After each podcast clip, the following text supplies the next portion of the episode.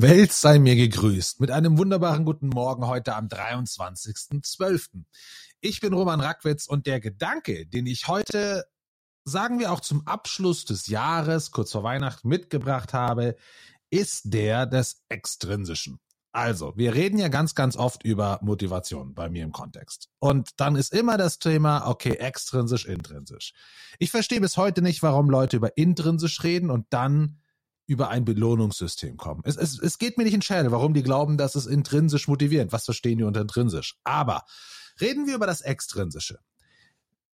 Ja, ich weiß. In Gamification verteufel ich oft das Extrinsische. Das heißt nicht, dass es gar keinen Sinn hat. Ich verteufel es so stark, weil ich den Leuten klar machen will, dass der Startpunkt und das wirklich nachhaltige komplett auf der gegenüberliegenden Seite liegt, nämlich bei der intrinsischen Motivation. Ich mache also etwas um des Machens Willens. Ich mache es nicht, weil ich etwas von außen dafür bekomme. Aber dennoch haben extrinsische Belohnungen und auch einfach Anreize ihren Sinn. Erklären wir es aber mal so. Nehmen wir Kinder. So, Kinder mögen gewisse Sachen vielleicht nicht essen. Jetzt kriege ich sie nicht dazu, dass sie intrinsisch motiviert das nächste Mal Brokkoli essen, um das beim berühmten Brokkoli-Beispiel zu sein, wenn ich ihnen was anbiete. Dafür als Gegenleistung, also eine Belohnung, ein Anreiz. Ich krieg sie dazu, es zu probieren. Das ist ziemlich wahrscheinlich und das funktioniert wahrscheinlich auch ziemlich effektiv, weil ich sage, hey, wenn du es machst, gib danach irgendwas. So, dann, okay, dann probiere ich. Und jetzt während, aber das, das ist es auch. Ja? Wenn sie dann merken, ja, es schmeckt nicht, dann wird es beim nächsten Mal nicht einfacher, wenn ich wiederkomme mit einer Belohnung. Ja? Das ist ziemlich offensichtlich, dass die Belohnung schon krass größer muss, werden muss, weil sie jetzt ja noch genauer vom letzten Mal wissen, oh, ich habe was dafür bekommen und trotzdem hat es nicht gut geschmeckt. So, jetzt aber kann es ja sein, dass, nehmen wir an, wir probieren vier, fünf äh, Gemüsesorten durch, dass sie davon eine gut mögen. Also bleiben sie dabei.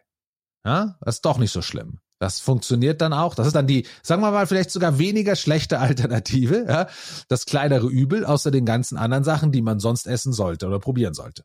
Das heißt, dort ist allein das nicht das kleinere Übel zu, also alleine das kleinere Übel probieren zu können. Ein Gemüse, das eigentlich gar nicht so schlimm schmeckt, auch wenn es einem vielleicht nicht liebt, aber die anderen schmecken wirklich schlimmer, ist das schon der Anreiz. Sonst habe ich die lange Diskussion mit den anderen Gemüsesorten, obwohl mir die überhaupt nicht schmecken. Also esse ich die eine, die ja gar nicht so schlimm ist. Das heißt, extrinsische Anreize sind sehr gut dafür da, um jemanden zu etwas zu bringen, es zu machen. Nicht um dran zu bleiben. Also es macht wenig Sinn, mit diesen extrinsischen Mitteln dieser Karotte die ganze Zeit vor der Nase rumzuhängen. Es macht Sinn, sie sporadisch einzusetzen. Ein anderer Punkt, wo sie Sinn machen, ist die Anerkennung aber dann bitte auch so, dass es als Anerkennung wahrgenommen wird. Wenn ich dir also im Vornherein sage, hey, pass auf, wenn du das machst, kriegst du was.